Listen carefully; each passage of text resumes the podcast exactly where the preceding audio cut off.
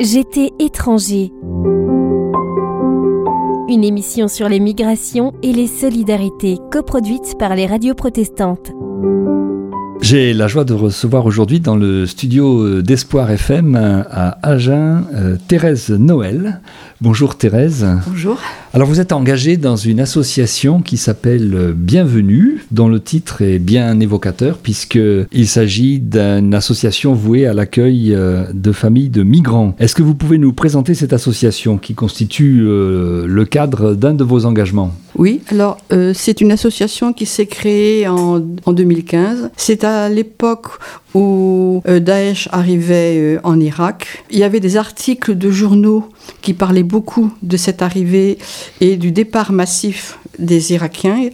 Donc, euh, ces articles en, euh, faisaient euh, allusion à des, à des associations ou à des particuliers ou à des communes qui se commençaient à s'investir pour accueillir. À ce moment-là, on s'est dit, ben, peut-être que nous aussi, on pourrait faire quelque chose. Alors, on, c'était qui on? Alors, on, au départ, ben, il y avait des personnes euh, du CCFD Terre Solidaire. Donc Alors CCFD, Comité catholique contre la faim pour le contre développement. la faim pour le développement. Donc des personnes qui, euh, de par leur engagement, sont sensibles à la solidarité internationale. Donc ça nous semblait euh, normal de nous intéresser au départ de ces, de ces migrants. Alors euh, on a contacté des personnes aussi de la CAT, l'Action des chrétiens pour l'abolition de la torture, torture qui, qui, avaient un peu le même genre de préoccupations avec lesquelles on était habitué à travailler, et peu à peu aussi à la pastorale des migrants. Alors, ce qui fait que nous avons constitué assez rapidement une équipe œcuménique, comprenant des catholiques, des protestants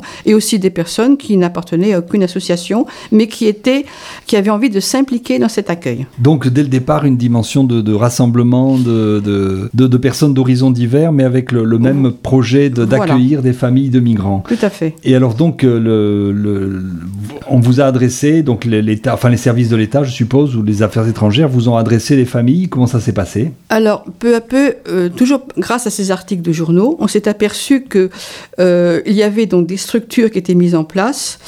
Euh, liées euh, au ministère de l'Intérieur. Dans les structures, il y avait donc la FEP, la Fédération d'entraide protestante, et la CARCO, c'est-à-dire c'est une plateforme d'associations liée à la Conférence des évêques de France.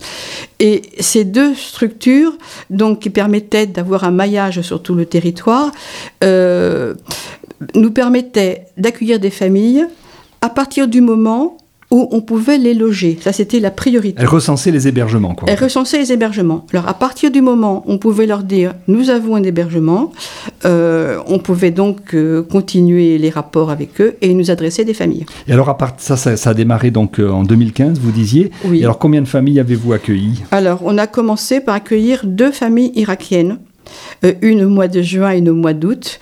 Alors la première famille irakienne, c'était vraiment, ça correspondait vraiment à l'arrivée de Daesh, c'est-à-dire qu'ils ont dû partir de nuit euh, parce que le danger était à leur porte. Euh, ils ont ensuite euh, mis des mois à arriver en France en allant d'hébergement en hébergement, avec trois petites filles. Alors, la famille, alors après, au mois d'août, une autre famille irakienne euh, qui avait aussi euh, euh, été très inquiète parce qu'ils étaient près de Bagdad lorsqu'il y a eu des attentats dans la cathédrale, etc. Donc, et ah, donc une famille chrétienne qui avait été... Alors, alors, ce sont deux familles chrétiennes. Les deux, familles, les deux premières familles sont des familles chrétiennes qui sont venues en France parce qu'ils avaient déjà de la famille. Donc c'est quand même déjà un peu un regroupement familial. Voilà. Et alors, ça a été facile, l'accueil et l'intégration de deux familles Je suppose qu'ils n'avaient rien en arrivant, ou il, il, que le contenu de leur valise Alors, ils n'avaient rien.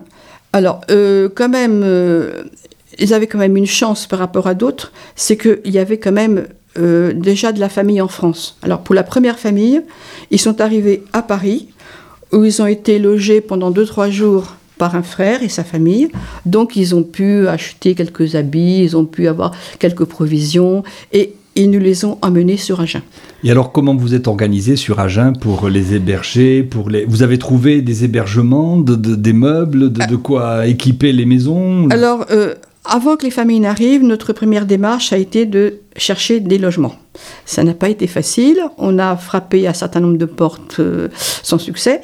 Et c'est à la mairie d'Agen qu'on nous a proposé de nous mettre directement en contact avec Agen Habitat, c'est-à-dire des logements. L'office, l'office d'HLM de voilà, Agen, quoi. Voilà. Et là, nous pouvons donc louer euh, un appartement. Euh, après, il faut le meubler, donc il faut aller chercher les, les meubles un petit peu partout, euh, de façon à ce que lorsqu'ils arrivent, ils trouvent un appartement installé, qu'ils se sentent chez eux. Hmm. Et non pas euh, dans une famille qui les Voilà. accueillerait. Alors ça s'est passé facilement. Vous, a- vous avez dû vous organiser. Ah, alors pour ça, il fallait être en équipe, bien sûr, et il fallait se répartir le travail. Et là, on, euh, il faut quand même être euh, quelques-uns pour que ça ne soit pas trop lourd sur les épaules de peu de personnes. Alors vous avez fait appel aux dons? Alors, financièrement, il fallait faire appel aux dons, parce que nous n'avons pas de, de subvention particulière, donc euh, c'est la générosité des personnes. Et alors est-ce que cette générosité a fonctionné? Est-ce qu'il y a eu des, du, répon- du répondant? La générosité a fonctionné, et les familles ont pu rentrer donc dans un appartement convenable, meublé, et normalement aussi on s'arrange à ce que les, il y ait un minimum de provisions pour qu'ils puissent s'organiser très vite par eux-mêmes. Et alors après, vous leur avez dit, ben maintenant débrouillez-vous. Non, non, on leur a pas dit, on leur a pas dit ça. Je suppose Parce- que c'est pas évident quand on arrive comme ça d'un- pays du Proche-Orient. Ils connaissaient le français? Ils ne connaissaient pas le français, non. Ce qui fait qu'effectivement, on, on parle beaucoup par, euh, par geste, mais il y avait quand même parmi nous euh, une personne qui parlait un petit peu l'arabe, et puis surtout, généralement, au début, on fait énormément appel à des personnes qui peuvent servir d'interprètes. Euh, donc, euh, qui peuvent euh, traduire tout ce qui concerne la vie courante et puis aussi un petit peu leur expliquer ce qui va se passer pour eux. Quelles étaient vos, vos fonctions précises dans l'association? Quelles sont vos fonctions précises? Sont, Quel est votre engagement particulier auprès de ces familles? Puisque d'autres ont été accueillis depuis, je suppose. Oui, oui. Euh, alors, j'ai cité deux familles chrétiennes, mais après, il y aura aussi des familles musulmanes qui vont arriver. Et puis après, on va voir qu'il y aura d'autres d'autres, nationalités aussi qui seront représentées. Alors, mes fonctions, bien, c'est toujours les mêmes, c'est-à-dire euh, secrétaire, et puis aussi, euh, avec euh, Eliette, notre trésorière, on coordonne l'accompagnement. L'accompagnement, alors en quoi ça consiste à accompagner des familles de, de- de- migrants? Quels sont les enjeux et, quels sont les points sur lesquels elles ont besoin d'être accompagnées? Alors, l'accompagnement, c'est euh, bah, tout une- un processus pour arriver à devenir autonome. Alors, pour ça, ça va pas se faire en un jour. Il faut déjà apprendre à se sentir bien là où ils sont. Donc, déjà, à pouvoir communiquer. Pour ça, L'enjeu, c'est l'apprentissage du français L'apprentissage du français, c'est très très important. Donc, euh, alors, pour- que ce soit pour les parents ou pour les enfants, on commence par là. Alors, pour les parents, euh, il y a des possibilités d'apprentissage euh, proposées par la FOL, par des associations comme le Secours Populaire, comme la Croix-Rouge. Et puis pour les enfants, ben, il s'agit d'aller les, les inscrire le plus vite possible à l'école. Pour la scolarisation, Pour ça la- c'est un vecteur d'intégration très important. C'est très important. Donc, D'accord. euh, et généralement, enfin, jusqu'à présent, les, les enfants ont toujours été très bien accueillis par les enseignants. Qu'est-ce qui est le, le plus difficile dans l'accompagnement de, de- de familles ainsi comme ça étrangères qui arrivent dans un milieu totalement différent de leur milieu d'origine? Qu'est-ce qui, sur le plan, je dirais, culturel, a été le plus difficile à vivre pour vous dans l'accompagnement de ces familles? Ou difficile à vivre pour elles? Euh, enfin, je vais peut-être dire plutôt difficile pour elle. Alors, bon, bien sûr, la langue, parce que c'est très. Mais alors là, l'histoire de la langue, c'est vrai que c'est vraiment un problème et pour elle et pour nous. Parce qu'on on se sent très frustré, on aurait envie de leur dire plein de choses, et eux-mêmes, ils auraient envie de, de nous communiquer plein de choses. Et il faut attendre des mois avant que ça puisse arriver. Donc ça, ça c'est quelque chose qui est difficile. Euh, ce qui est difficile aussi, euh, ben, il, y a, il peut y avoir des différences. euh, Alors, un exemple très concret. Pour nous, euh, l'heure, c'est l'heure. On regarde toujours la montre, on donne des, des heures de rendez-vous. Et pour eux, ça n'a pas beaucoup de sens. Voilà. Donc, ça, c'est Il n'y a pas le même rapport au temps, Il n'y a pas le même rapport au temps. Et ça peut compliquer l'organisation Ça de- peut compliquer, ça peut, D'accord. ça peut compliquer. Voilà. Sinon, quelquefois, il y a des problèmes d'éducation, mais ça, je pense que c'est pas forcément euh, dû à des personnes migrantes. Ce sont des habitudes culturelles qui peuvent être différentes, mais euh, voilà, des habitudes culturelles. Là, quelquefois, bon, on, on est un peu surpris de leur façon de faire, mais Alors, il faut prendre le temps de, se, de Mais- se connaître et de se faire confiance, en quelque sorte. Voilà, et c'est là aussi que se pose souvent la question, enfin qui nous, une question qui nous taraude souvent, euh, dans quelle mesure on peut s'ingérer dans des choses que l'on ne comprend pas ou pas. Il faut peut-être aussi s'adapter à eux, à ce qu'ils, leur façon d'être. Hmm. Voilà, donc. Euh, il nous reste peu de temps, euh, Thérèse. Vous avez dit déjà beaucoup de choses en, en quelques minutes. Qu'est-ce qui vous a motivé pour vous engager comme ça auprès de gens qui étaient pour vous totalement inconnus? Ah, Alors, il y a beaucoup de choses. bon, euh, parmi les choses, euh, bon, il y a des, je veux dire, des passages d'évangile ou de la Bible qui me parlent souvent. Euh, enfin, je cite comme ça quelques. Qu'as-tu fait de ton frère, par exemple? Ou bien, j'étais un étranger, vous m'avez accueilli. Ça, c'est ce que Jésus nous dira un jour, hein, d'après l'évangile de Matthieu. Hein. Voilà, tout à fait, l'évangile de Matthieu. je pense aussi que. Bah, la, famille de Jésus a été une famille de migrants, que nous sommes tous des gens qui sont, qui sont un petit peu euh, en, pèlerinage. Euh, voilà, c'est pas. C'est tout naturel, quoi, finalement. Ça, dans, paraît tout naturel. Dans votre foi, ça va de soi. Euh, vous n'êtes pas posé tellement la question, j'ai l'impression. il me semble que ça va de soi, oui.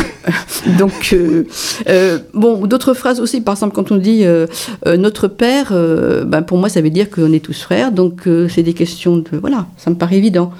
Et puis même si la foi n'était pas là, euh, je veux dire qu'en tant qu'être humain, euh, c'est difficile d'aller voir quelqu'un qui, qui, a des, grands besoins et puis de ne rien faire. Eh bien, écoutez, euh, merci Thérèse, merci. Mm. Merci pour votre témoignage et puis bonne suite à vous dans cette aventure de mm. l'association Bienvenue à Agen qui dispose d'un site internet si vous voulez en savoir plus sur cette association. Mm. Alors www.bienvenue47 en un seul mot.fr. Merci et peut-être à notre jour sur les ondes d'Espoir FM, Thérèse. Ouais, merci. Christophe Desplanques recevait Thérèse Noël, secrétaire et coordinatrice de l'accompagnement des familles au sein de l'association Bienvenue en Lot-et-Garonne. Émission produite par la radio Espoir FM